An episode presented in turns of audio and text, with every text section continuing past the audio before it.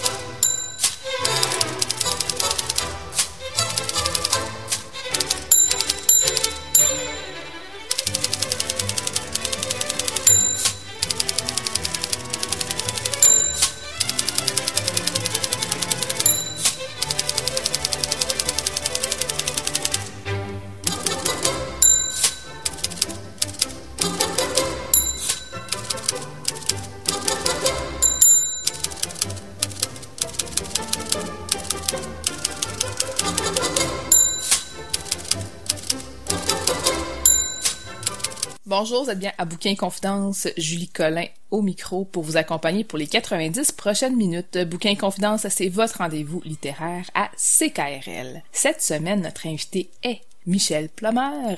Je vais m'entraîner avec elle en deuxième partie d'émission. Aussi, notre chroniqueur Étienne Beaulieu euh, nous parle cette semaine de Rémi Savard. Ça va être une chronique qui va être très intéressante, vous allez voir. Mais tout d'abord... Je rejoins Julie Veillette, euh, qui est coordonnatrice à la production pour le festival Québec en toutes lettres. Bonjour. Bonjour Julie. Donc la programmation a été dévoilée. Le prochain festival aura lieu euh, sous peu, hein, dans quelques jours. Le thème des mots comme des visages. Oui. Que signifie ce thème? Des mots comme des visages, c'est euh, un vers de la poète Hélène Dorion. Donc, Hélène Dorion qui est une figure majeure de la littérature québécoise en poésie, mais qui a aussi publié un roman récemment. Isabelle Forêt, la responsable de la direction artistique et de la programmation, cherchait vraiment euh, un thème euh, chaleureux qui allait euh, appeler vraiment l'idée d'être capable de se rassembler malgré la distanciation, malgré les frontières qui sont fermées. il y a l'idée d'aller vraiment à la rencontre de l'autre. Donc, dans la littérature, bon, on, est capable d'aller à la rencontre de l'autre à travers à travers les livres, à travers les mots. Donc, euh, c'est l'idée de, de, de, ces visages qui peuvent être euh, justement comme les mots, euh, réconfortants, euh, qui peuvent nous euh, vraiment nous, humaniser, nous apporter de la joie, du rêve, toutes sortes de choses. Donc, c'était vraiment l'idée de, de, voir ces mots-là un peu comme des visages réconfortants, puis vraiment l'idée de rassemblement, d'être ensemble malgré euh, la situation. J'aimerais savoir comment les causeries virtuelles s'inscrivent avec ce thème-là. Dans le fond, les différents invités que vous avez, euh, que vous allez recevoir.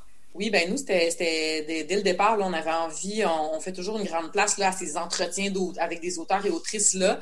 Euh, cette année, c'était encore plus vrai là, vu le contexte. Donc, on avait euh, on avait prévu euh, déjà plusieurs, là, dans la programmation, plusieurs entretiens euh, pour aller vraiment à la rencontre de ces auteurs et autrices-là, les entendre parler de leur vie, de leurs œuvres. Donc, c'est un peu ces visages-là aussi, retrouver ces visages-là de la littérature qu'on aime qu'on aime beaucoup. donc, on a, on a vraiment un super programme d'entretien cette année. on est vraiment très contents. On, on accueille notamment Camille Laurence, euh, une autrice française vraiment importante qui a un parcours euh, notamment euh, marqué par l'autofiction, qui, qui, a fait son entrée à l'Académie Goncourt cette année. Vraiment une, dame très importante de la littérature française qu'on va avoir le, bonheur d'accueillir en entretien. on a aussi bon Jean-Paul Daou, Hélène Dorion évidemment qui nous qui nous prête gentiment un de ses vers comme thème pour le festival. Donc on aura le bonheur aussi d'accueillir euh, Jocelyne Saucier, euh, Martine Desjardins, Catherine Leroux, Fanny Demeul, Antoine Charbonneau de Mers, donc l'entretien que tu auras le plaisir d'animer. Puis Alain Beaulieu aussi, donc un, un, auteur très important de la ville de Québec.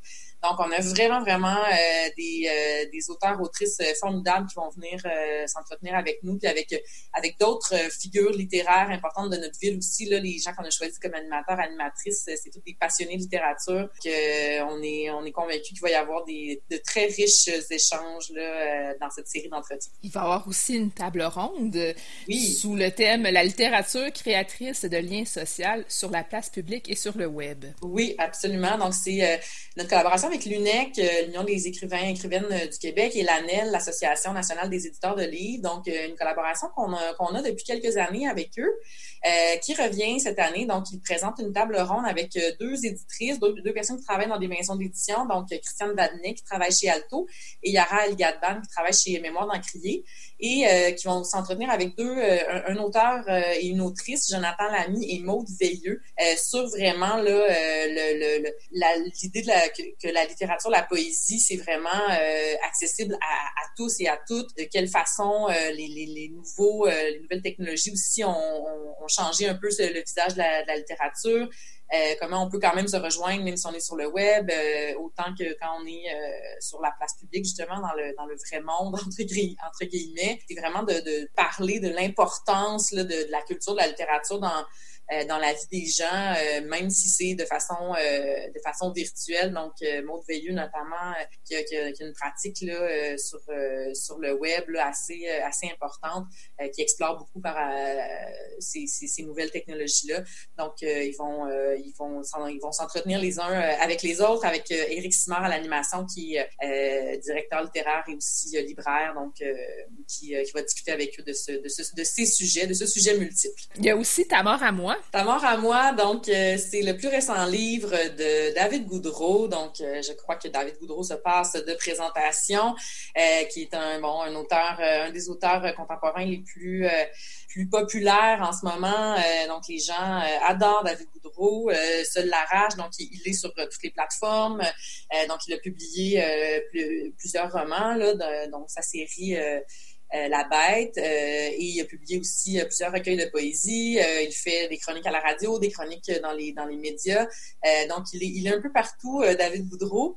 il présente des spectacles sur scène aussi. Et donc on a eu envie de, de, on lui a proposé en fait d'adapter son dernier roman Ta mort à moi euh, pour une lecture spectacle, euh, donc euh, qui, sera, qui, qui, sera présentée sur scène avec des acolytes. Donc, la comédienne Valérie Laroche, comédienne de Québec, qui va lui donner la réplique. Donc, David Goudreau sera sur scène et lira les extraits de, extraits de son roman avec Valérie. Et Claude Fradette qui les accompagnera en musique. Donc, Claude Fradette qui, et, David Goudreau qui ont travaillé ensemble déjà sur différents projets. C'est Bertrand Alain qui va faire la, la mise en lecture de, ce, de cette lecture spectacle Marianne Marceau qui a euh, assuré le montage littéraire des textes.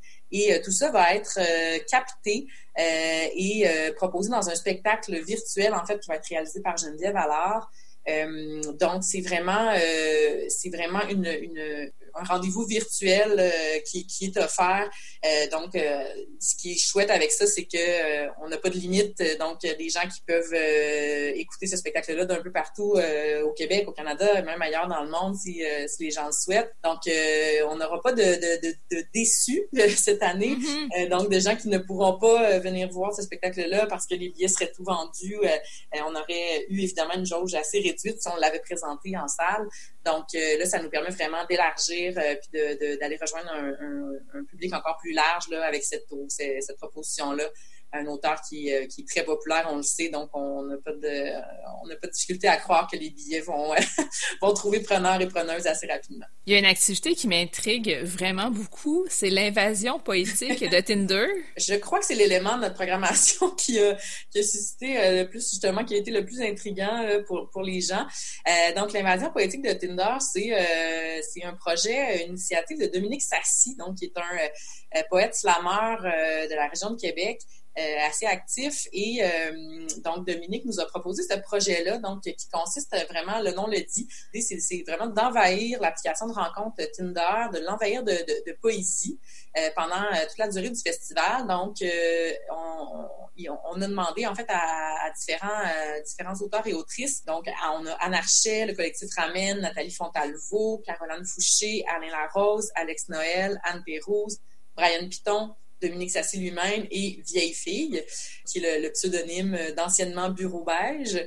Donc, euh, une belle brochette de, poètes qui vont, euh, qui ont vraiment comme mission d'offrir des clins d'œil poétiques euh, à des à des matchs entre guillemets sur sur, mm-hmm. sur l'application directement sur l'application Tinder et on va aussi inviter en fait les, les, les gens du public là, à, à, faire de même vraiment, c'est de, c'est, de faire des clins d'œil sympathiques, là, c'est de, c'est, de partager vraiment la poésie, de, de, faire découvrir la poésie à des gens qui seraient peut-être pas allés à sa découverte par, eux, par eux-mêmes ou par elles-mêmes. Donc là, c'est, vraiment une façon de disséminer un peu euh, la poésie, d'accéder vraiment là, à un lieu qui, habituellement n'est pas, euh, ne comporte pas tant que ça de, poésie à la base. Euh, quoique, euh, je, suis convaincue que certaines, certaines utilisatrices et certains utilisateurs peuvent être très poètes à leurs heures. Mais là, ça va être vraiment la poésie mur à mur sur, sur l'application durant toute la durée du festival. Puis les, les clins d'œil poétiques, il y a certains clins d'œil poétiques qui vont, qui vont être partagés sur l'événement Facebook du projet qui va être créé. Donc, les gens, qui, vous, vous n'êtes pas obligés de vous inscrire sur Tinder pour euh, essayer de trouver les, les, poètes. Euh, vous allez pouvoir quand même avoir là, une idée de ce qui se, de, ce qui se trame euh, via l'événement Facebook qui va être créé. Évidemment, tout ça, je veux juste préciser que tout ça va se faire de façon anonyme, donc évidemment que les, les personnes ne seront pas identifiées, tout ça, donc ça va être ça va être très très sympathique. C'est vraiment c'est vraiment intriguant, j'ai bien hâte de, de voir ça. On a hâte nous aussi. Moi j'imagine. Les récits magiques, qu'est-ce que c'est? Les Récits Imagés, c'est une autre belle collaboration, donc avec Québec BD, un organisme euh, dirigé par Thomas Louis Côté. Euh, donc, euh, un organisme avec qui on est, on est habitué de travailler pour, plusieurs collaborations. Il collabore notamment à notre projet Ceci n'est pas une pub, dont on reparlera certainement. donc, les, Récits Imagés, c'est notre autre spectacle virtuel. Donc, c'est une soirée qui va mêler le conte, donc qui va être, qui va être déclamé par Yolène conteuse de Québec euh, bien connue, qui va être accompagnée par euh, les illustrations de Philippe Girard et la musique de Todd Picard. Donc, euh, c'est vraiment une rencontre entre ces trois formes d'art-là, conte, illustration, musique. donc, ces trois, ces trois artistes-là vont se retrouver sur scène. ils vont nous, nous offrir vraiment là, une incursion dans, dans, dans, chacun des milieux. Ça va être vraiment un spectacle multidisciplinaire avec euh, ce qu'il y a de, de, de des petites touches de chacun de leur de leur imaginaire respectif. Euh, donc ce spectacle-là va aussi être euh, être filmé, capté et va être diffusé là, de façon virtuelle. Puis encore une fois, on va on va pouvoir aller chercher là, les fans soit de contes, de musique ou de BD d'un peu partout là, comme ça va être accessible sur le web. Et cette activité-là est gratuite. Cette activité-là est gratuite, donc en plus, euh, les gens, euh, il n'y a pas d'excuse vraiment pour, euh, pour ne pas assister à ce spectacle-là. Donc, ça va être, oui, offert gratuitement, virtuellement. On vient d'en parler un peu, tu l'as abordé légèrement. Ceci n'est pas une pub, une activité qui s'est déroulée l'an dernier, qui revient sous une forme un peu différente un petit peu différente, mais quand même, l'essence est là. Donc, ce n'est pas une pub qui a été euh, vraiment un grand succès l'an dernier, là, sans, sans vouloir euh, nous vanter. Là, ça a été vraiment, euh, ça, ça, a beaucoup touché les gens, ce projet-là, donc projet de, de littérature dans l'espace public. Ce qui est chouette avec ce projet-là, c'est qu'on va vraiment à la rencontre des gens. Donc, on va vraiment, on, on entre vraiment dans le quotidien des gens. donc, en fait, avec des, c'est une cinquantaine d'auteurs, autrices à qui on a commandé des, des, des fragments ou des vers poétiques euh, puis il y a aussi des euh, auteurs et autrices BD qui ont préparé des planches euh, aussi inédites. donc, sur inspiré du thème du festival cette année, des mots comme des visages. donc, ces fragments, ces vers, ces planches de BD-là, ces illustrations, parce qu'on a, on a aussi une petite nouveauté, donc, vont se retrouver un peu partout dans la ville, sur dans, les quartiers centraux, mais on va un petit peu plus loin cette année. Donc, on est euh, dans, bon, Vieux-Québec, Saint-Jean-Baptiste, Saint-Roch, euh, Limoilou cette année qui s'ajoute, Saint-Sauveur qui s'ajoute. on retourne sur, la rue Cartier, donc dans, dans Montcalm, et on va jusqu'à Maguire aussi cette année. Euh, donc, on, étend encore un, peu plus nos tentacules avec ce beau projet-là. Donc, euh, ces, ces verts et fragments-là vont se retrouver sur des banderoles géantes qui vont être accrochées au-dessus des, artères commerciales. Il va y avoir des affiches euh, qui vont être exposées dans les, vitrines, dans les des, commerces sur ces, sur ces artères-là, pardon. Euh, il y a aussi euh, des, euh, des, expositions, si on veut, qui vont être faites sur la clôture du cimetière Sainte-Mathieu, sur la rue Cartier. et on a une, nouveauté, une, et l'exposition BD, pardon, qui va être aussi à, à Place Douville. Et on a une petite nouveauté cette année, une exposition jeunesse, donc avec des illustrations de Paul Bordelot et des vers de Michel Plot.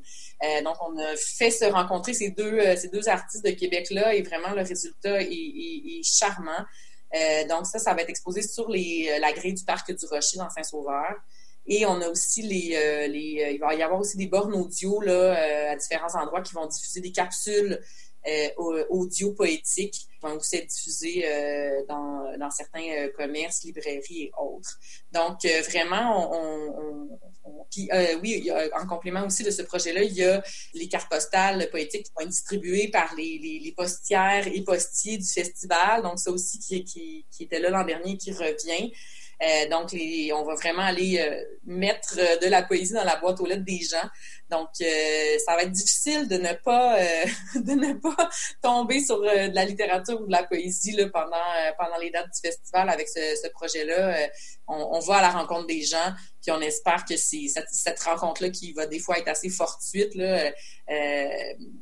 bon, assez, ça va être assez inédit dans le quotidien des gens. Donc, on espère vraiment que ça va ça va faire écho chez, chez, chez, les gens, ça va les amener à, à, à rêver un petit peu, puis à, sortir un petit peu là, des fois de, de la morosité de, ce, de cette époque bien particulière.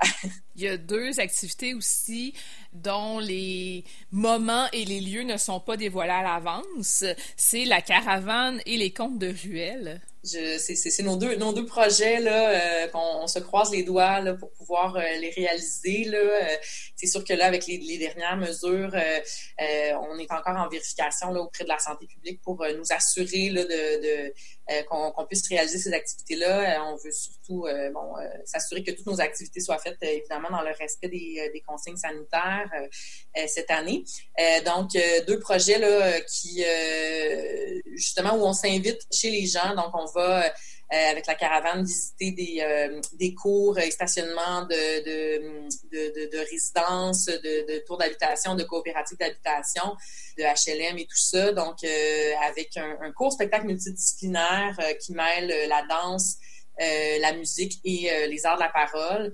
Donc, on a euh, neuf artistes à vélo qui, qui, qui, qui, font des, courtes visites comme ça dans les, directement chez les gens. croise les doigts pour, pour, pour pouvoir tenir cette activité. Et sinon, les contes de ruelle, donc la conteuse Dominique Deslongchamps, donc une activité qui est en collaboration avec les Amis Imaginaires, organisme de diffusion de contes de Québec. Donc, Dominique Deslongchamps qui se promène dans les ruelles de Limoilou, encore une fois pour aller à la rencontre des gens, s'arrêter devant les cours et, euh, et, les terrains des gens et euh, leur livrer des petites histoires, des petites anecdotes, euh, des petits contes que vraiment en, de façon très intime. donc ça, encore là, on, se croise les doigts pour pouvoir réaliser ce beau projet, mais c'est ça, l'idée, c'est encore une fois d'aller d'aller à la rencontre des gens, mais en toute euh, en toute sécurité. Donc, euh, et, évidemment sans, sans créer de rassemblement et tout ça. Donc, euh, des, des, petits moments, disons, impromptus là, dans le dans le quotidien des gens, encore une fois. Le festival se déroule du 15 au 25 octobre, mais il y a une exposition qui débute le 29 octobre. C'est vrai, à partir du 29 octobre, les gens vont pouvoir venir voir cette exposition-là, mais il y a quelques chanceux, chanceuses qui l'ont déjà vue comme elle était installée euh, avant la, les, fermetures des, bibliothèques. Donc, euh, l'exposition L'envers de la nuit, c'est une exposition qui a été euh, conçue, produite par le CRIL de l'Université de Montréal, que nous, on, reprend en fait ici à Québec, à la Maison de la littérature. Donc, c'est une exposition qui souligne les 50 ans de la Nuit de la poésie du 27 mars 1970, donc un événement vraiment mythique là, dans l'histoire québécoise culturel, mais aussi euh, plus largement, c'est vraiment un événement qui a été, euh, qui a été très marquant. donc, c'est le 50e anniversaire cette année. Il y a plusieurs personnes comme nous qui, soulignent cet anniversaire-là. donc, on a dans cette exposition-là vraiment des des, photos là, de, de, cette soirée-là, donc avec euh, des, poètes qui ont, qui ont marqué cet événement. Euh, euh, Gaston Miron, Nicole Brossard, Michel Lalonde, Gatien Lapointe, donc il y en a plusieurs, là, Pierre Morancy, plusieurs qui ont, qui ont participé à, à cet événement-là. Donc, c'est des, vraiment des, des photos à la fois des prestations, mais aussi de, de l'ambiance, de comment ça s'est déroulé. Bon, il y, a, il y, a, eu beaucoup de, il y a eu un gros tollé là, autour de, de, de l'événement parce que les gens, euh, euh, il y avait vraiment beaucoup plus de gens que ce qu'ils pensaient. Il y a beaucoup de gens qui n'ont pas pu entrer, donc il y a des gens qui étaient fâchés. Donc c'est vraiment, euh, c'est vraiment un regard sur toute l'organisation de cette nuit-là, puis sur tout ce qui s'est passé un peu en coulisses. en plus des prestations qu'on connaît, qu'on a vu dans le documentaire de Jean-Claude Labrec et Jean-Pierre Masse, qui est un documentaire qui est disponible sur le site de l'ONF, donc gratuitement si vous avez envie d'aller visionner. Euh, donc euh, voilà, c'est vraiment des, souvenirs de, ce, de cette soirée-là.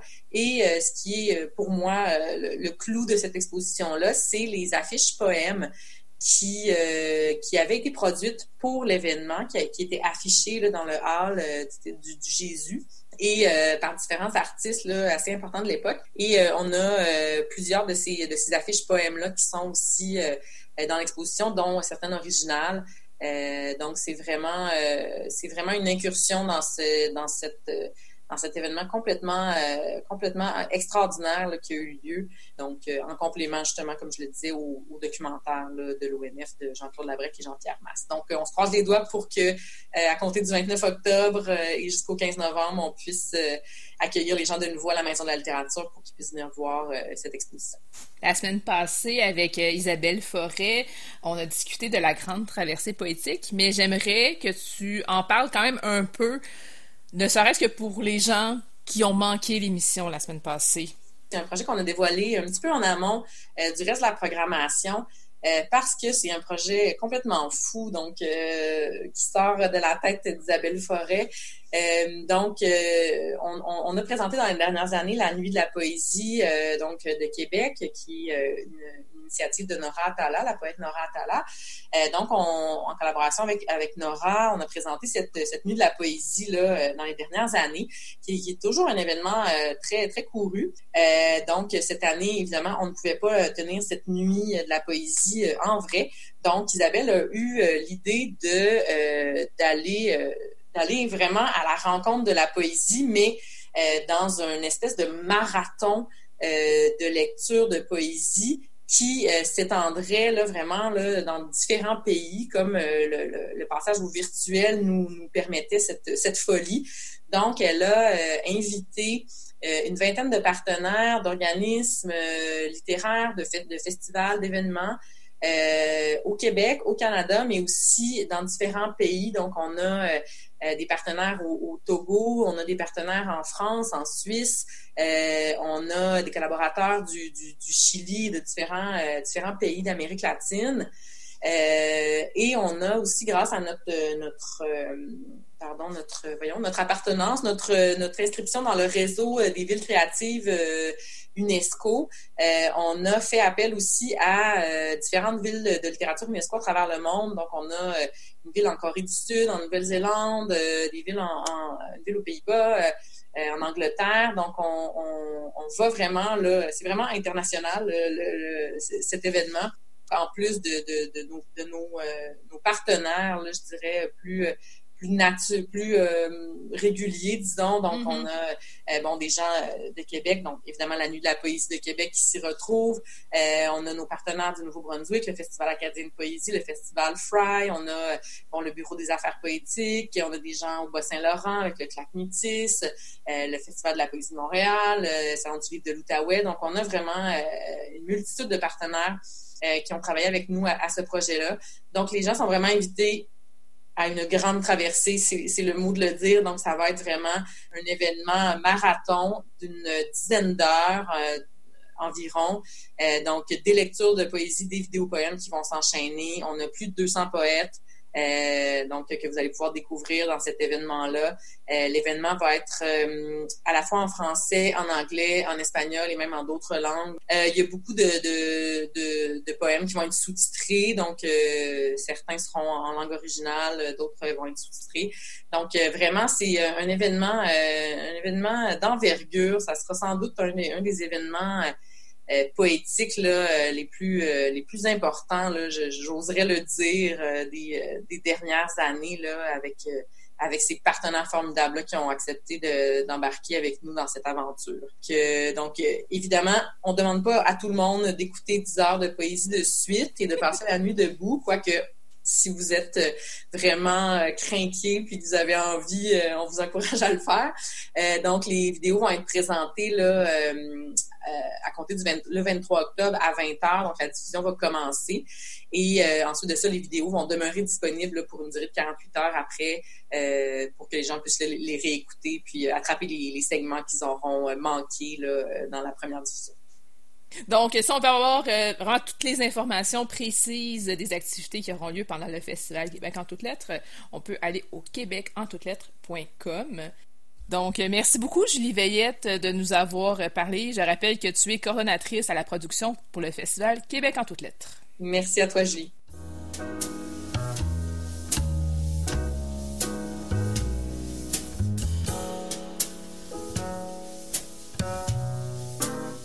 Catalogue complet en ligne, transactions sécurisées et services de commande personnalisés sur librairiepantoute.com. La librairie Pantoute la librairie indépendante à Québec, partenaire annuel de CKRL, vous présente Bouquins et confidences.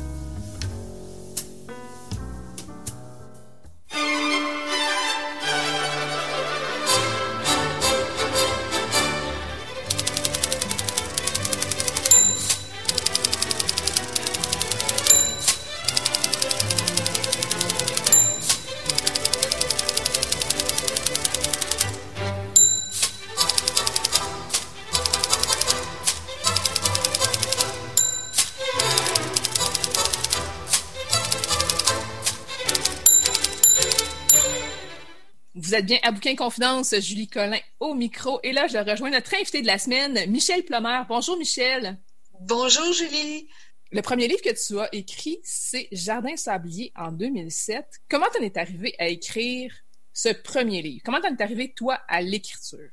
J'ai toujours écrit. Je suis une jeune fille. Euh, je tenais un journal, pas de façon toujours assidue, mais comme plusieurs d'entre nous, hein, dans des périodes euh, critiques de ma vie, des périodes plus difficiles. Donc, j'avais, j'avais cette habitude de l'écriture, mais d'une écriture qui était secrète, d'une écriture qui était pour moi, dont je, je ne parlais jamais. Et puis, euh, ben moi, j'ai eu un parcours un peu hors norme. Euh, je suis une, décrocheuse scolaire, incroyablement. Les gens sont surpris souvent quand je leur dis ça. Avec un retour euh, aux études comme étudiante adulte. Et puis, ben, ben, et j'ai choisi, un peu drôlement, je pense, moi, j'ai des études en droit. J'ai quand je suis allée, je voulais retourner aux études. Euh, je suis allée voir une, conseillère. Hein. Euh, on nous fait passer des tests et puis ben il y avait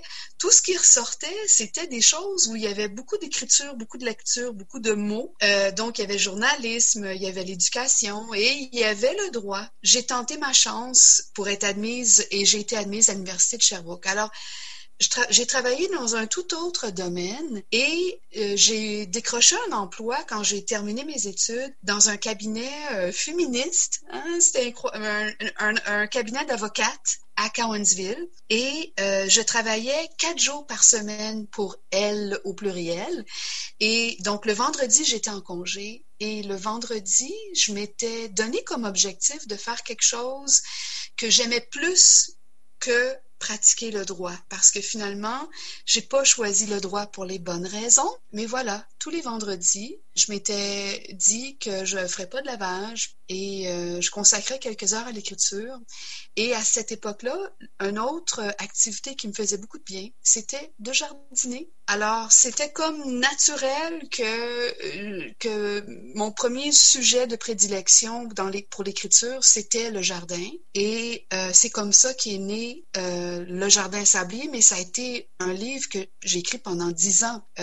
Donc, ça a, été, ça a été très, très long. Moi, j'ai été, ce, livre-là a été publié, je pense que j'avais 39 ans quand, il est sorti. Donc, c'est le premier roman. Alors, euh, Le Jardin Sablier, c'est un, c'est une ode euh, au canton de l'Est. C'est une ode aussi euh, au jardinage, puis à la communauté de jardiniers aussi. C'est un ouvrage qui est très intime, qui s'articule sur 12 mois dans l'année. Donc, les 12 mois d'une jardinière, mais tout déconstruit dans le temps. Donc, par exemple, le mois de décembre peut être cette jardinière qui est jamais nommée et qui a 9 ans euh, et qui est, qui est, en train de grandir euh, à Cartierville euh, à l'ombre du parc Belmont où j'ai grandi. Euh, le mois de février euh, se déroule à Sutton, alors que la narratrice jardinière, elle a, elle a bientôt 40 ans.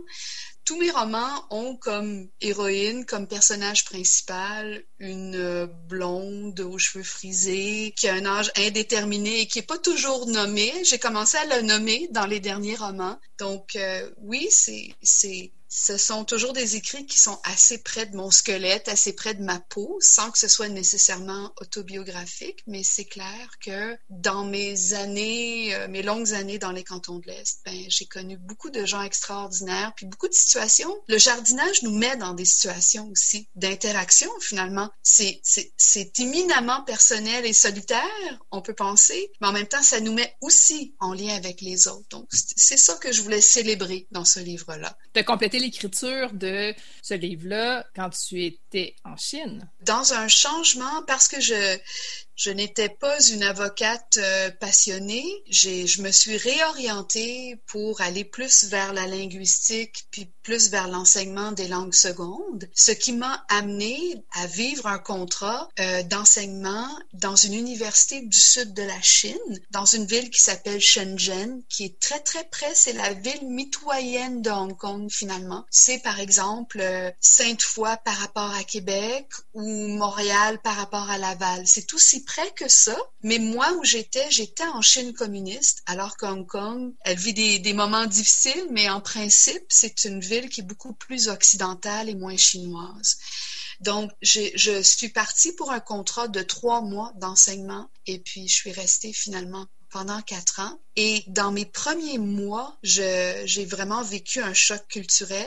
J'ai vécu beaucoup de solitude. Alors, j'avais ce manuscrit qui était pas du tout où il est maintenant en, dans son état final, euh, son état de livre, mais euh, je l'ai ressorti de mon ordinateur, puis l'éloignement de mon sujet qui était le plutôt les cantons de l'Est, puis nos contrées verdoyantes. C'est comme si, si, si ce sujet-là est, est, devenu d'une très grande clarté pour moi, alors que je vivais dans du béton communiste d'une ville de presque 20 millions d'habitants. Donc moi, je suis une fille qui ne prend pas beaucoup de photos, euh, je, je, tiens un, un, carnet où je prends des notes, euh, vraiment euh, des phrases, des images, un petit dessin rapide, ou parfois sur l'application où je peux prendre des notes sur mon téléphone, maintenant qu'on a des téléphones mm-hmm. intelligents. Mm -hmm. Mais c'est ça, je prends pas beaucoup de photos. Je trouve que d'être loin de mon sujet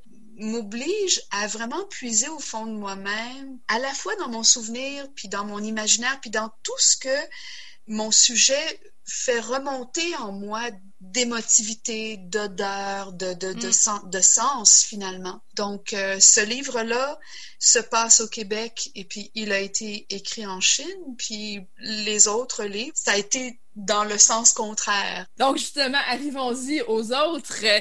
HKPQ qui est sorti en 2009, donc deux ans après Le Jardin Sablier. Qu'est-ce que c'est au juste? HKPQ, c'est un hommage à la ville de Hong Kong. Alors, HK, euh, Hong Kong, province de Québec. Et puis, c'est l'histoire encore d'une, héroïne blonde euh, d'un âge indéterminé et qui, euh, suite à une brisure amoureuse, et où il y a un, un, petit drame, où on passe très vite là-dessus, elle se retrouve, ouais, voilà, en, en auto-exil euh, dans, dans cette Chine du Sud et elle arrive pas mal, euh, pas mal maganée comme on l'est souvent euh, dans des périodes de notre vie. Le deuxième personnage principal de ce roman-là, c'est un poisson inventé, euh, mais qui a des, qui est un peu poisson rouge, qui est un peu poisson magique, qui vit dans un petit aquarium. C'est un petit poisson qui fait, tu sais, 4 cm, mais qui a des pouvoirs aphrodisiaques. Et puis, ce qui est toujours bien intéressant en Chine, c'est que tout ce qu'on mange et tout ce qu'on boit a des propriétés physiques, psychiques, nous fait du bien. Et puis les aliments qui sont aphrodisiaques ou qui sont qui sont propices à, la chose euh, sont très très recherchés. Alors cette cette femme québécoise en exil, bien innocente, achète complètement par accident dans une animalerie très typique de Hong Kong, sur la, dans un marché de rue, euh, ce poisson qui est un peu un poisson hors de prix, puis genre elle le paye 25 cents par accident finalement. Et puis là, il y a comme une intrigue policière parce que tout le monde se met à courir après ce poisson-là hors de prix qui a disparu de l'animalerie. Fait que c'est un peu ça. Donc par la bande, ben on, on découvre plein de choses sur la Chine, plein de choses sur cette ville qui est une ville magnifique, qui est vraiment Hong Kong pour moi, c'est une ville de rêve parce que c'est une ville qui est la rencontre absolue et égale de l'Orient et de l'Occident. Et ensuite, tu t'es attaqué à un gros projet quand même, une trilogie, Dragonville. Est-ce que tu savais que ça serait une trilogie au départ? Non, pas du tout. En fait, HKPQ, c'est, le, c'est le roman de l'exil et puis la trilogie Dragonville, c'est l'histoire du retour d'exil. Donc, c'est pas du tout une suite, c'est même pas le même personnage. Quand je suis revenue au Québec, euh, je me suis installée à Magog parce que ma mère était à Magog à cette époque-là. Et puis, je revenais avec euh, des petites économies. Moi, j'ai enseigné dans une université dans le sud de la Chine, euh, mais j'avais quand même un salaire chinois. Alors, je vivais sur un campus universitaire, donc ça me coûtait pas très cher vivre, même si j'avais un petit salaire. Et j'ai pu me ramasser quelques, quelques petits mille dollars. J'avais publié Le Jardin Sablier, comme tu l'as dit tout à l'heure. Je suis revenue au Québec avec l'intention d'écrire HKPQ dont on vient de parler. Alors, j'ai écrit HKPQ dans ma première année de retour, mais pendant cette première année de retour, où j'écrivais sur, sur la Chine et sur Hong Kong,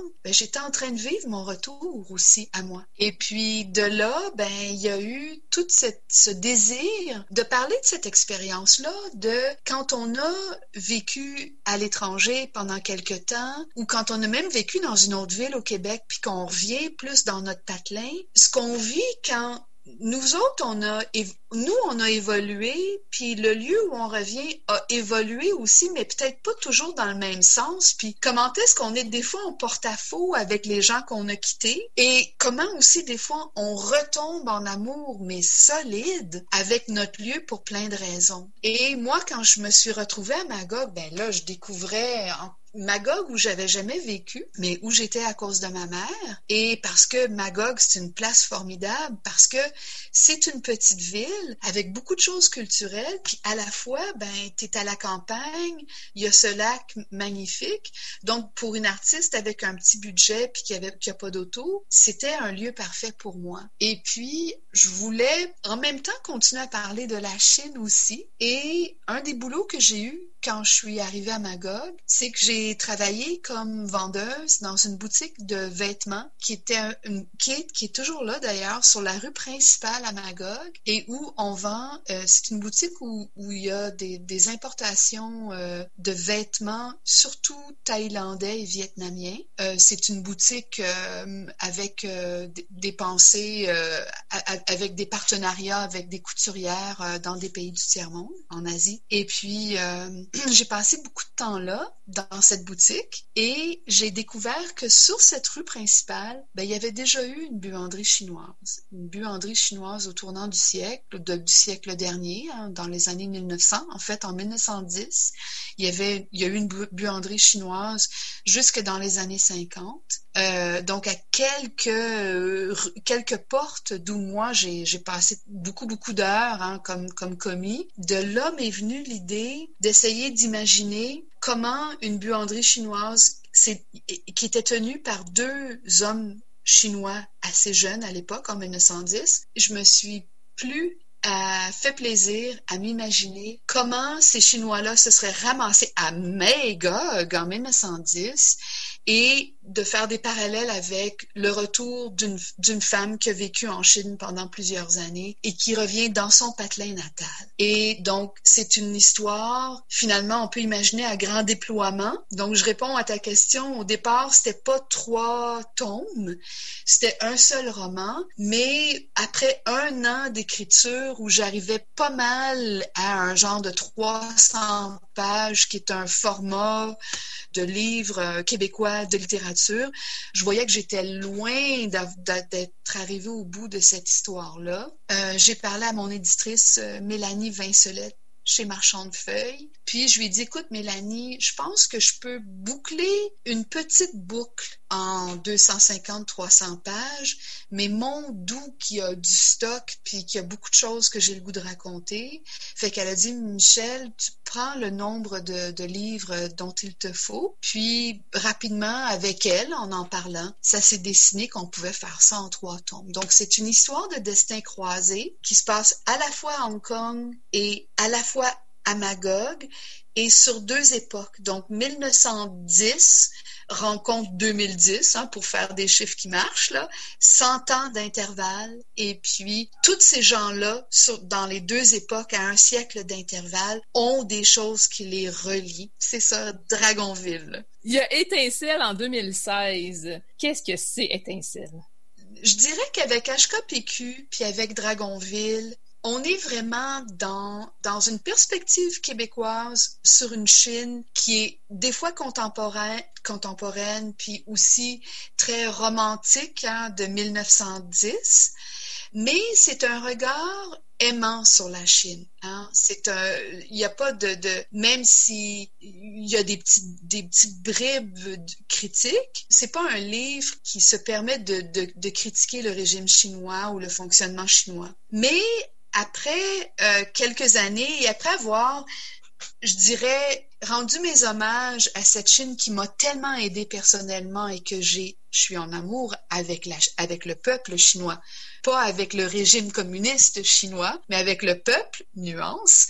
Je me sentais un désir et une responsabilité en tant en tant qu'artiste qui a quand même une plateforme euh, de mettre en scène une histoire où il y aurait euh, beaucoup de vérité que je possédais parce que j'ai vécu quand même quatre ans en Chine et où j'ai eu un amoureux chinois et j'ai habité avec lui et sa famille dans un appartement pendant des années. Alors, cette Chine, je la connais vraiment de l'intérieur. Mais, mais parce que je suis encore une fois j'ai le bonheur facile, ben je voulais euh, intégrer ça à, à une histoire euh, plus grande, plus universelle. Donc Étincelle, c'est fondé sur une histoire vraie, une histoire que j'ai vécue. C'est l'histoire vécue par une de mes jeunes collègues chinoises, professeure d'anglais à l'université de Shenzhen. Donc, elle est chinoise, elle enseigne l'anglais. Et pendant que j'étais là dans les premières années, dans les premiers presque mois de, de mon long séjour en Chine, mon amie a été victime d'un accident. En fait, elle était dans un, elle vivait depuis peu de temps dans un appartement qui est fourni par l'université en dehors du campus universitaire, néanmoins, ça fait partie des bénéfices marginaux des professeurs chinois que d'être logés. Et euh, la première fois où elle a utilisé la cuisinière pour faire à souper, et en l'occurrence, c'était pour mon souper d'anniversaire où je m'étais décommandée, où je ne suis pas allée. Et elle s'est retrouvée à cuisiner mon repas de fête parce qu'elle avait les ingrédients dans le frigo même si j'étais pas là. Elle a ouvert la cuisinière et l'appartement a explosé. Encore là, ça sent le drame à plein nez et je pense que ça sent le vrai. Euh, c'est une histoire qui est évidemment tellement chère à mon cœur, puis tellement encore bouleversant, mais j'ai eu la chance d'accompagner mon ami dans son retour à la vie et c'est une histoire vraiment, vraiment lumineuse et vrai, vraiment belle d'une amitié. C'est un hommage à la solidité, à, la force de l'amitié et à comment on grandit par des moyens, les moyens, les, façons les plus inattendues de part et d'autre. Hein? C'est aussi euh, une belle façon aussi de montrer le, courage euh, de ses parents qui sont battus pour faire reconnaître ses droits. Merci Julie. Tu sais, par rapport au préambule, quand j'ai commencé à, parler d'étincelles, par rapport à, à, parler du régime un petit peu, oui, tout à fait. Donc, parce que Song a été blessé dans un appartement fourni par l'université et il y avait probablement une faute de la compagnie gazière, l'espèce de, de, de, de, gaz métropolitain de la ville de Shenzhen. Et plusieurs intervenants qui étaient sans doute fautifs, mais tous ces intervenants-là, tous ces fournisseurs de services sont finalement le Parti communiste. Hein. Tout remonte au gouvernement quand on est en Chine. Donc, pour faire valoir les droits de Song pour qu'elle puisse avoir droit à des bons soins et à, à, à, à être euh, à, subvenir à sa vie, etc., ses parents ont intenté un, un, procès qui a duré longtemps contre le gouvernement chinois, qui était une chose tellement courageuse. Et les étudiants qui ont été solidaires de Song, les, les quelques profs qui sont restés à ses côtés, alors que tout le monde, sans les juger, mais beaucoup de ses collègues, puis beaucoup de ses amis, ont dû la déserter pour se protéger eux-mêmes parce qu'on ne mm-hmm. peut pas se mettre en porte-à-faux contre ce gouvernement. On commence à comprendre, l'Occident commence à vraiment avoir la dangerosité et puis la puissance, la toute-puissance du gouvernement chinois. Donc, euh, les gens qui sont restés près d'elle et, ont fait preuve d'un courage inouï. Donc oui, il y a ça aussi c'est vraiment euh, une façon de, montrer euh, le courage de ses parents qui, dans un contexte où, en plus, Song n'était pas le fils. Hein? Une, fille parmi d'autres dans une famille, c'est pas nécessairement un élément très important dans une famille, mais comment cette famille-là, quand Song a été blessé, ils sont allés au plus profond d'eux-mêmes pour comprendre à quel point ils aimaient cette fille, cet enfant qui n'était pas le fils qu'ils voulaient finalement aussi. Fait qu'il il y a beaucoup de choses, il y a beaucoup de textures dans ce roman-là, mais toujours, bon, ce sont des chapitres courts, ce sont euh, des fragments, on n'est jamais dans le larmoiement.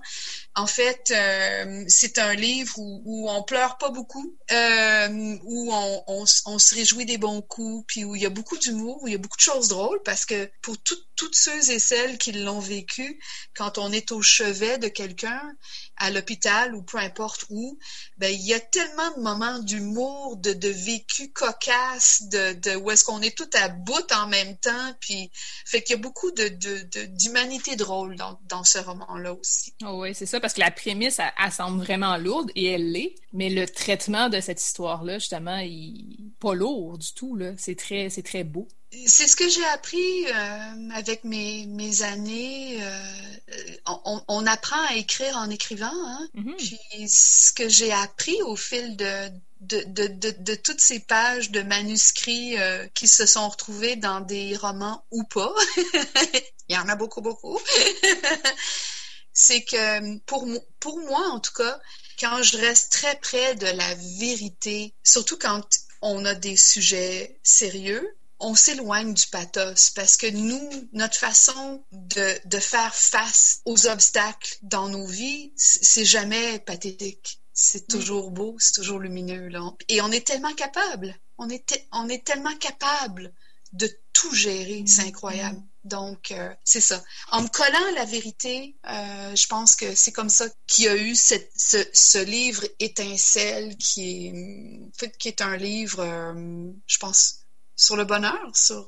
le bonheur de l'amitié. Et là, ensuite, Habiller le cœur en 2019, c'est le dernier tout frais et qui, euh, alors on le disait, on le disait euh, tout à l'heure, les livres qui se déroulent en Chine ont été écrits quand je suis revenue, donc à partir du Québec. Puis là, j'arrive avec Habiller le cœur, qui est un livre qui se déroule à Montréal et dans le Grand Nord, qui se déroule euh, à Pouvirnituk dans le, le Nunavik, euh, mais qui a été écrit euh, à Montréal et dans les cantons de l'Est.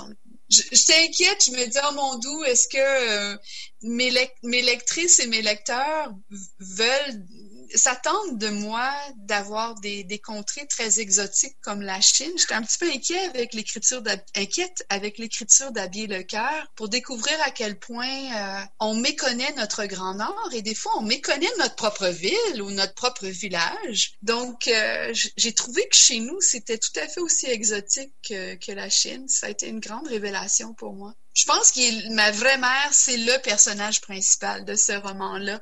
Ma Mo, M-O-E, ma Monique, ma Monique, euh, qui, euh, à l'âge de 70 ans, alors qui est une, travailleuse sociale à la retraite, hein, qui, à l'âge de 70 ans, après cinq ans de retraite non heureuse, alors ma mère, c'est pas quelqu'un qui était prête à, à ne plus travailler pour aider l'autre et à ne plus être dans le réseau, comme on dit, alors que je pensais qu'elle filait une retraite dorée, puis qu'elle marchait son petit chien sur le bord de son du, du, du, lac, euh, dans le parc à chiens, sur le bord du lac même Euh, eh bien non, sans me le dire, derrière mon dos, elle a le droit, à l'âge de 70 ans, elle était euh, sur Internet en train de regarder les offres d'emploi pour le Grand Nord et elle a, décroché un emploi euh, dans les services sociaux et elle est partie à Pouvernituk avec son petit chien Oscar, qui est un petit terrier de, de, de 12-15 livres. Et puis, euh, elle a travaillé dans le Grand Nord pendant, pendant 10 ans. Le roman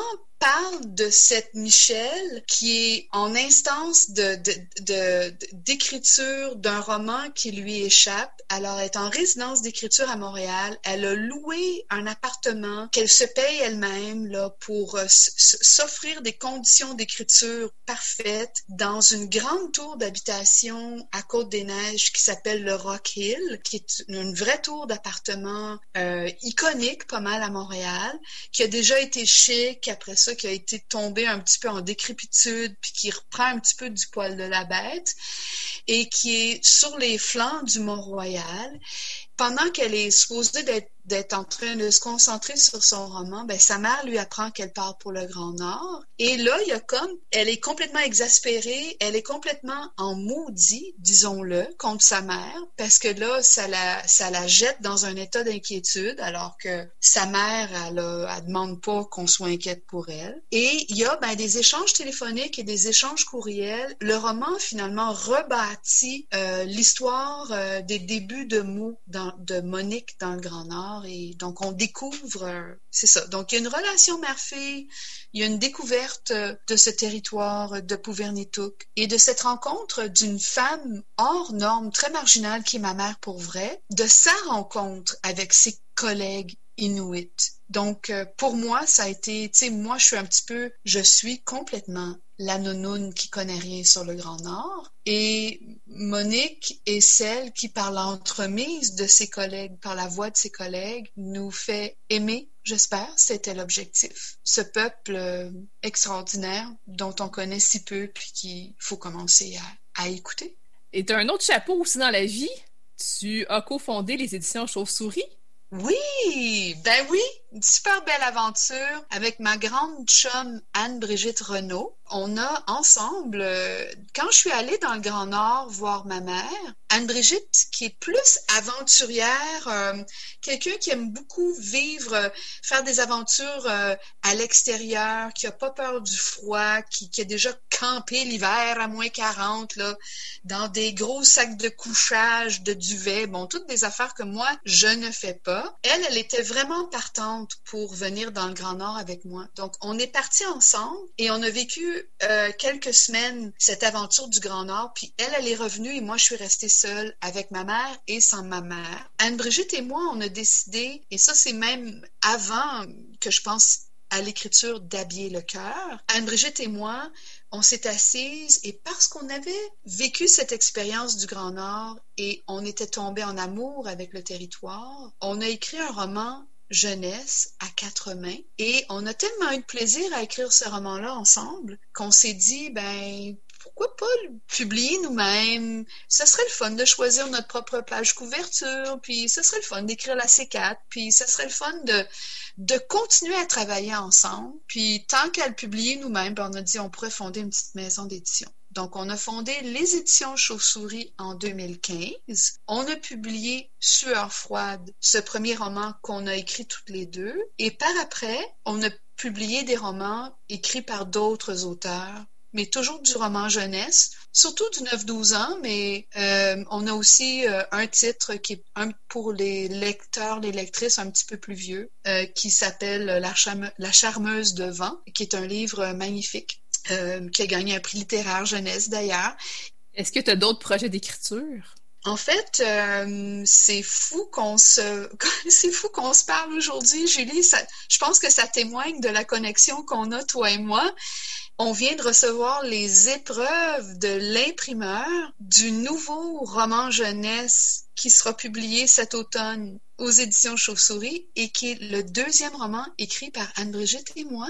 Là, c'est toi qui as le scoop absolu. Alors, le titre, c'est Allô comme je plonge à l'eau. J'en dis pas plus. On va surveiller ça. On s'attend à voir ça à peu près quelle date en librairie? Euh, fin octobre. Oh, ça s'en vient. Oui, ça s'en vient. Donc, on a reçu les épreuves aujourd'hui de l'imprimeur. Donc, euh, c'est vraiment, c'est en cours de route. Donc, ça a été un projet d'écriture tellement, tellement euh, lumineux pour Anne-Brigitte et moi. de vraiment un des beaux moments d'amitié. Puis c'est une histoire euh, vraiment, vraiment le fun avec une, jeune héroïne cette fois-ci. Donc un livre qui déménage, puis où il y a une intrigue, puis il y a de l'amour.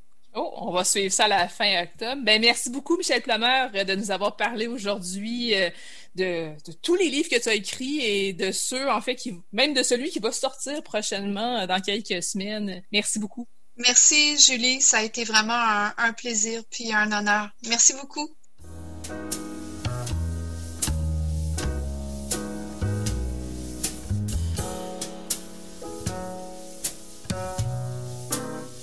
Catalogue complet en ligne, transactions sécurisées et services de commande personnalisés sur librairiepantoute.com.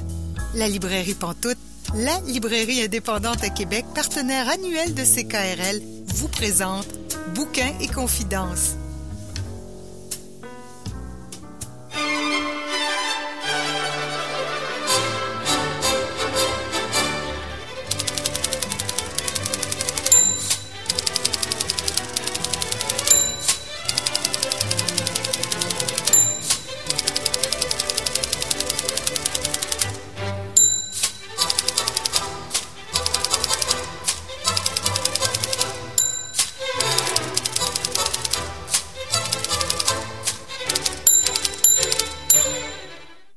Vous êtes bien à Bouquin et Confidence, Julie Collin au micro, et là je rejoins notre chroniqueur essai, Étienne Beaulieu. Bonjour Étienne.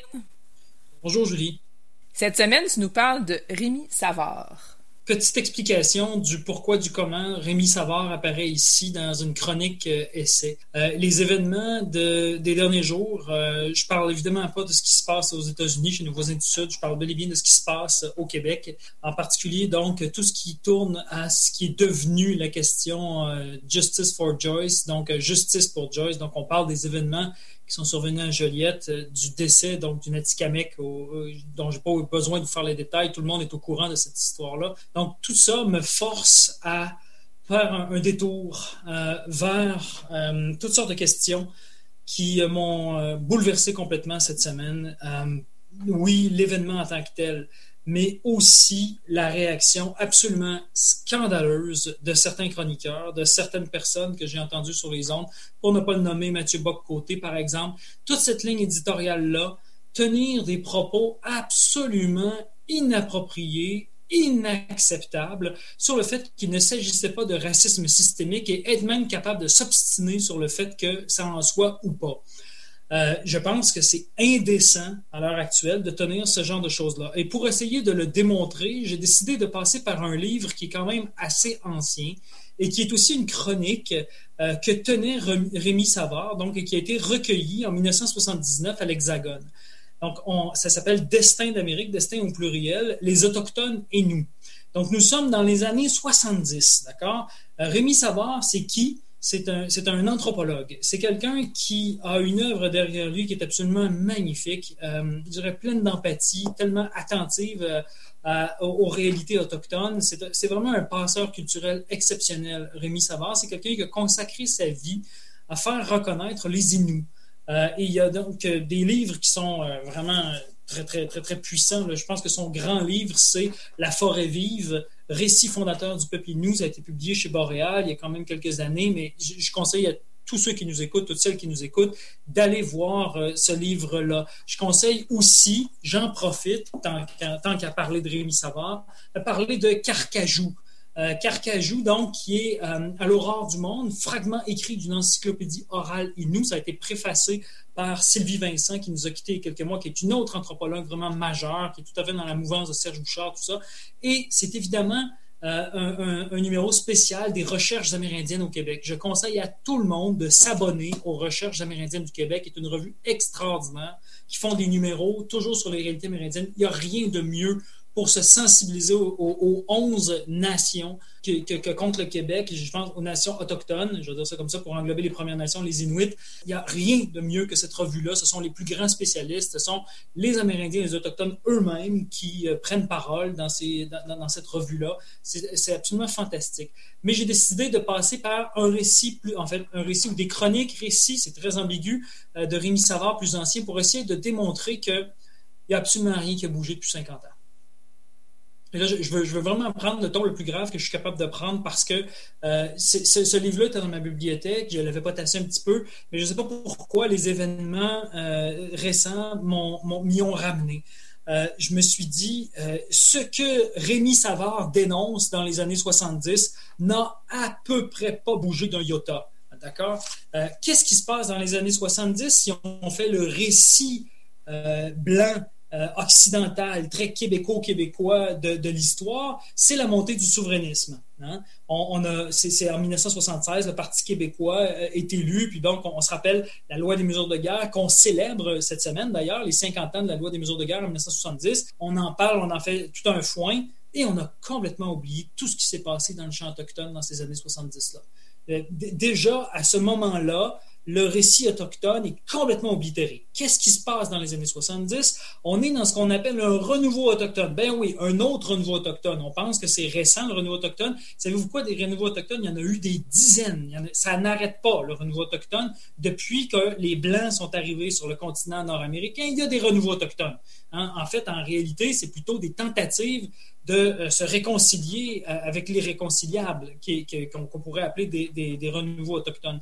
Euh, et donc, Rémi Savard a tenu une série de chroniques dans Le Devoir, à Radio-Canada, un peu partout dans des revues. Euh, et ce sont des textes qui sont des textes de circonstances.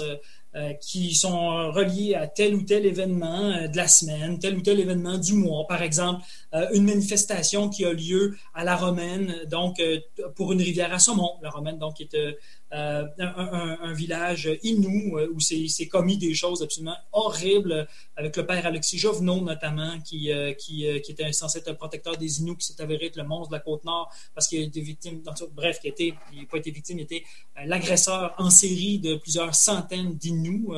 Euh, hommes comme femmes, on le sait aujourd'hui. Euh, ce genre de choses-là, donc la rivière saumon, hein, qui est un prétexte, euh, les droits sur le saumon, qui est un prétexte dans l'actualité en 1973, par exemple. Rémi Savard prend ce prétexte-là pour montrer que les Autochtones, depuis toujours, ont été spoliés de leurs droits je dirais, on leur a enlevé carrément euh, des choses qu'ils possédaient, puis ensuite on leur a redonné des grenailles en, faisant comme si c'était euh, un bon prince qui donnait euh, des choses qui leur appartenaient déjà. C'était un scandale absolu. Et donc, ces, ces chroniques-là sont apparemment juste de littérature de circonstance, mais c'est ça la force de Rémi Savard, c'est qu'à chaque fois, il réussit à tirer l'événement toujours plus haut.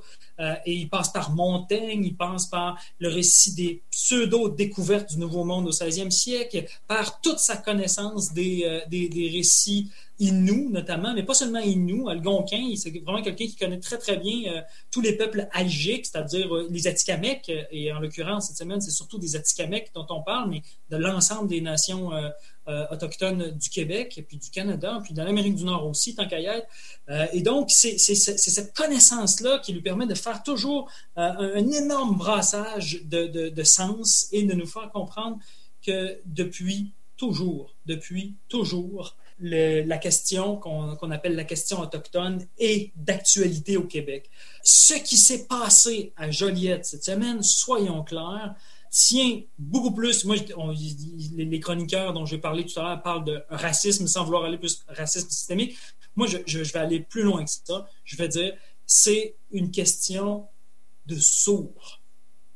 Le livre de Rémi Savard le prouve toutes les questions qu'on est en train de, déblayer à l'heure actuelle, on est en train de faire une éducation euh, publique, euh, très, très grand public, pour essayer de faire comprendre à tout le monde il y a 11 nations au Québec. Écoutez, en 1970, Rémi Savard faisait le même travail. On est encore en train de le faire. J'ai même l'impression qu'on a reculé depuis ce temps-là. On est encore en train d'essayer de faire comprendre à, à des gens d'un large réseau que les réalités autochtones ne sont pas des questions de, comment je dirais ça, de vagabonds, d'errants, euh, de gens qui sont des problèmes sociaux. C'est le contraire. C'est les problèmes sociaux, c'est le, contact qui, les a créés, donc depuis plusieurs centaines d'années.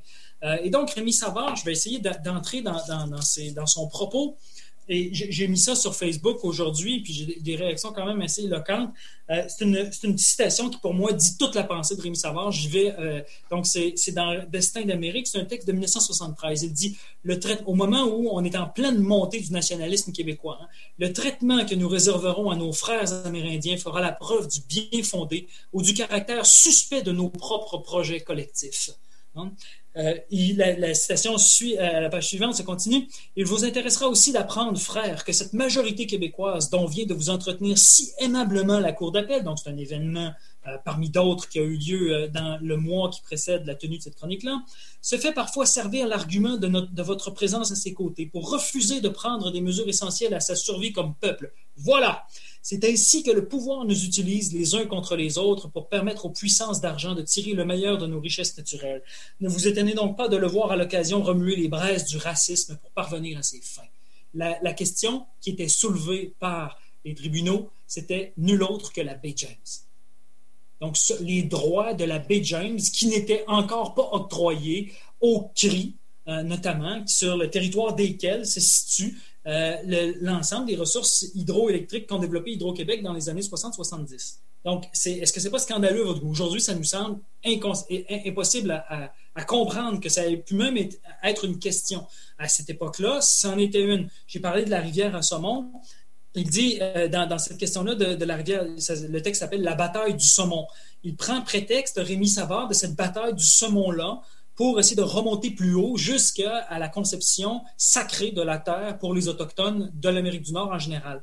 Il dit ce n'est pas d'hier que les peuples autochtones d'Amérique du Nord, pour ne point parler de leurs cousins du Sud, ont commencé à mettre au point diverses stratégies visant la reconquête de leur dignité et de leurs droits.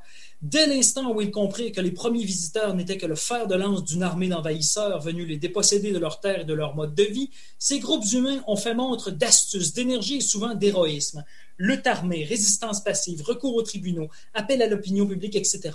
Les discours autochtones rassemblés par McLuhan, donc c'est Pieds nus sur la terre sacrée, hein, c'est un, grand, grand livre à quiconque s'intéresse aux, questions autochtones, il faut absolument lire celui-là, euh, et donc publié en 1974 chez De Noël, atteste de cette très ancienne prise de conscience d'un destin tragique que nos manuels d'histoire ont toujours traité plus qu'à la légère. Ces peuples ont pu prendre quelques batailles, ont pu perdre quelques batailles, mais ce serait se leurrer lourdement de prendre pour acquis qu'ils ont abdiqué. Les citoyens québécois ont le droit de savoir que le plus dépolitisé des Autochtones n'a jamais douté un seul instant que son peuple subissait une tutelle avilissante. On est en 1975 quand il écrit ce texte-là. Euh, on, est en train à ce moment-là de parler d'une supposée renaissance autochtone parce que les textes justement de McLuhan viennent d'être publiés. Donc, en quoi consistent ces textes-là? On remonte encore une fois de 100 ans à partir de 1970. C'est un ce sont des textes, en fait, qui ont été publiés je dis 100 ans, c'est 150 ans, au début du 19e siècle, fin 18e, début 19e siècle, des chefs amérindiens d'Amérique du Nord qui euh, s'adressent au président américain, qui s'adressent euh, aux dirigeants canadiens, le Canada n'est même pas encore formé à ce moment-là, et qui essaient de leur faire comprendre qu'ils sont en train de détruire leur terre ancestrale. Donc, la question autochtone que l'on est en train d'évoquer aujourd'hui, en 2020, ça fait depuis le début qu'elle est là. Et ce n'est pas eux qui ont créé le problème, je vais le répéter, c'est bel et bien nous. Voilà le, point de départ de toute discussion. C'est beaucoup plus qu'un racisme systémique, c'est un vol. C'est un vol historique de, de terre, de droit de culture. Il dit dans un autre super grand texte, un, texte incroyable, s'appelle Renaissance amérindienne, à mon avis, c'est son plus fort. Il nous dit donc, au 16e siècle, l'Europe n'avait pas encore tout à fait inventé l'histoire. Les habitants des autres continents dont les rapports de voyage commençaient à faire connaître l'existence à ceux vivant sur cette petite péninsule occidentale de l'Asie furent alors perçus comme des naturels. C'est en italique, en fait. Il fallut quelque temps avant de décider s'ils devaient être rangés du côté de l'homme ou plutôt du côté de la brute. Plus tard, suite à cette regrettable métaphore inspirée aux premiers anthropologues européens par une lecture biaisée de l'œuvre de Darwin, c'est naturel se transformèrent en primitifs. Euh, la perspective historique avait antérieurement été mise en place. Il avait bien fallu quelques bonnes discussions avant de décider de quelle série, la noire ou la rose, devait relever cette histoire des nations.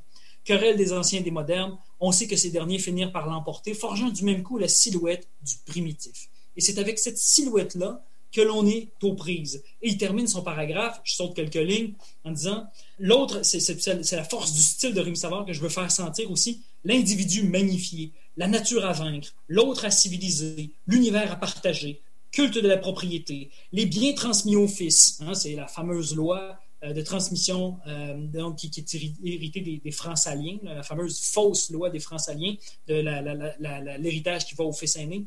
Donc, libre concurrence, course aux armements, pays dits sous-développés, puis récemment, le cri d'alarme du Club de Rome, l'homme si la branche sur laquelle il s'était installé dans sa superbe. Le Club de Rome, ceux qui ne connaissent pas, premier grand cri d'avertissement écologiste en 1972 qui nous dit que les gaz à effet de serre vont faire de la, Terre une étuve sur laquelle, euh, dans, laquelle ça va être impossible de vivre d'ici environ 100 ans, nous disait-il en 1972. Il n'y a absolument rien qui a bougé depuis ce temps-là. Et Rémi Savard, c'est ce que je trouve fantastique, c'est que dès cette époque-là, il relie la question écologique à la sauvegarde du territoire par les Autochtones. On est dans les années 70, c'est déjà là. On est, c'est, le Wet'suwet'en, c'est, c'est déjà cette question-là qui est en. Il n'y a, rien de neuf, en fait, dans cette actualité-là. C'est l'éternelle répétition du même. Éternelle renaissance, éternelle réémergence, rediscussion publique sur le rôle, rôle des Autochtones dans l'espace nord-américain. On n'en finit plus de finir. Et je voudrais juste euh, essayer de terminer avec, à mon avis, la citation la plus forte de, de tout le recueil. Euh, de Rémi Savard, qui donne une tentative de sortie de cet éternel cycle de recommencement du même avec la question autochtone. Donc, c'est à la page 152, c'est dans son dernier essai, ça s'appelle Des images floues. Le fond des choses, c'est que notre relation à l'autochtone a toujours été et demeure ce qu'il y a de plus trouble en nous. Je pèse sur cette phrase et je la répète même. Hein. Donc, le fond des choses, c'est que notre relation à l'autochtone a toujours été et demeure ce qu'il y a de plus trouble en nous. Et en raison de l'accélération de notre propre histoire durant la dernière décennie, on parle des années 70 du 20e siècle, il se pourrait qu'il soit désormais trop tard pour l'élucider avant l'indépendance légale. Comme tout État national digne de son nom, nous aurons donc notre dossier colonial. Et j'insiste un instant sur, ce mot-là, le dossier colonial. Il me paraît toutefois que, souveraine ou pas, notre personnalité collective restera incertaine tant et aussi longtemps qu'un tel travail d'élucidation n'aura pas été accompli. 60 ans plus tard, en fait c'est 50 ans plus tard, toujours pas accompli. Nos voyants se sont trop empressés de remettre le dossier aux politiciens. Un chapitre entier dont nous nous sommes toujours refusés à admettre l'importance a été bâclé. Soit, et tout est en italique dans le reste du paragraphe, et c'est là pour moi les phrases les plus importantes de tout livre, l'affirmation claire et précise que notre propre différence passe par une reconnaissance également claire et précise de la leur et de la communauté de destin reliant l'une et l'autre dans cette péninsule du nord-est américain. Tôt ou tard, un tel travail devra être fait. Voilà la façon de sortir de cet éternel cycle, reconnaître ces nations-là comme souveraines, qui vont faire sortir la, nous faire sortir de la question de la reconnaissance autochtone dont on, on ne sait plus quoi faire tellement c'est la répétition du même. C'est pas une reconnaissance qu'il faut, c'est la souveraineté pleine et entière pour les nations autochtones pour que ces questions-là sortent de l'actualité carrément. Je voulais juste en terminant, Julie, dire à, tous ceux et celles qui nous écoutent que ce livre-là, moi, je l'ai acheté à la librairie Anenorak, puis c'est une des façons de commander des livres, euh, je pense, qui sont les plus, euh, les plus une des manières de venir en aide, de, faire circuler l'information, c'est de, au moins, au moins, au minimum, euh, d'aller se renseigner aux bons endroits.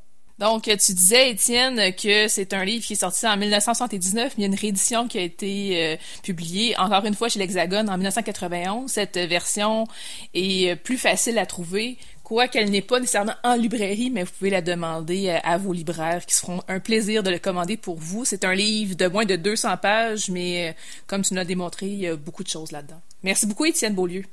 Ça fait plaisir. C'est tout pour Bouquin Confidence cette semaine. Merci à notre invité de la semaine, Michel Plomer. Je rappelle que ces livres sont majoritairement publiés aux éditions Marchand de Feuilles et elle a aussi cofondé la maison d'édition Chauve-souris. On surveille à la fin du mois d'octobre la parution de son tout nouveau livre À l'eau. Merci aussi à notre chroniqueur Étienne Beaulieu de nous avoir parlé de Destin d'Amérique de Rémi Savard. Ça a été publié chez l'Hexagone. C'est un peu difficile à trouver, comme je le disais, mais vous pouvez le demander à votre libraire. On vous encourage aussi à aller à la librairie Anénora qui est située à Wendake qui est spécialisée en littérature autochtone. Merci aussi à Julie Veillette de nous avoir parlé de la programmation la 11e édition du festival Québec en toutes lettres. Le festival aura lieu du 15 au 25 octobre. C'est une programmation qui est majoritairement en ligne. Toute la programmation est disponible au Québec en toutes lettres J'en profite aussi pour vous dire que toutes les informations des livres dont on a discuté euh, ce soir, ainsi que les informations relatives au Festival Québec en toutes lettres, sont disponibles au julieleoli.com. Restez à l'écoute de CKRL, c'est Rock'n'Roll Planète qui suit à l'instant. Passez une belle soirée, à la semaine prochaine.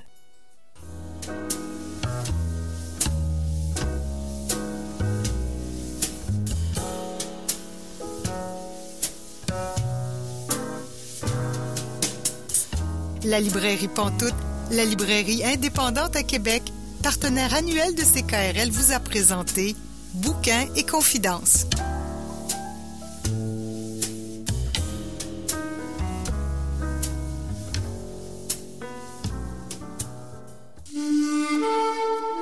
Cette émission est disponible en balado-diffusion.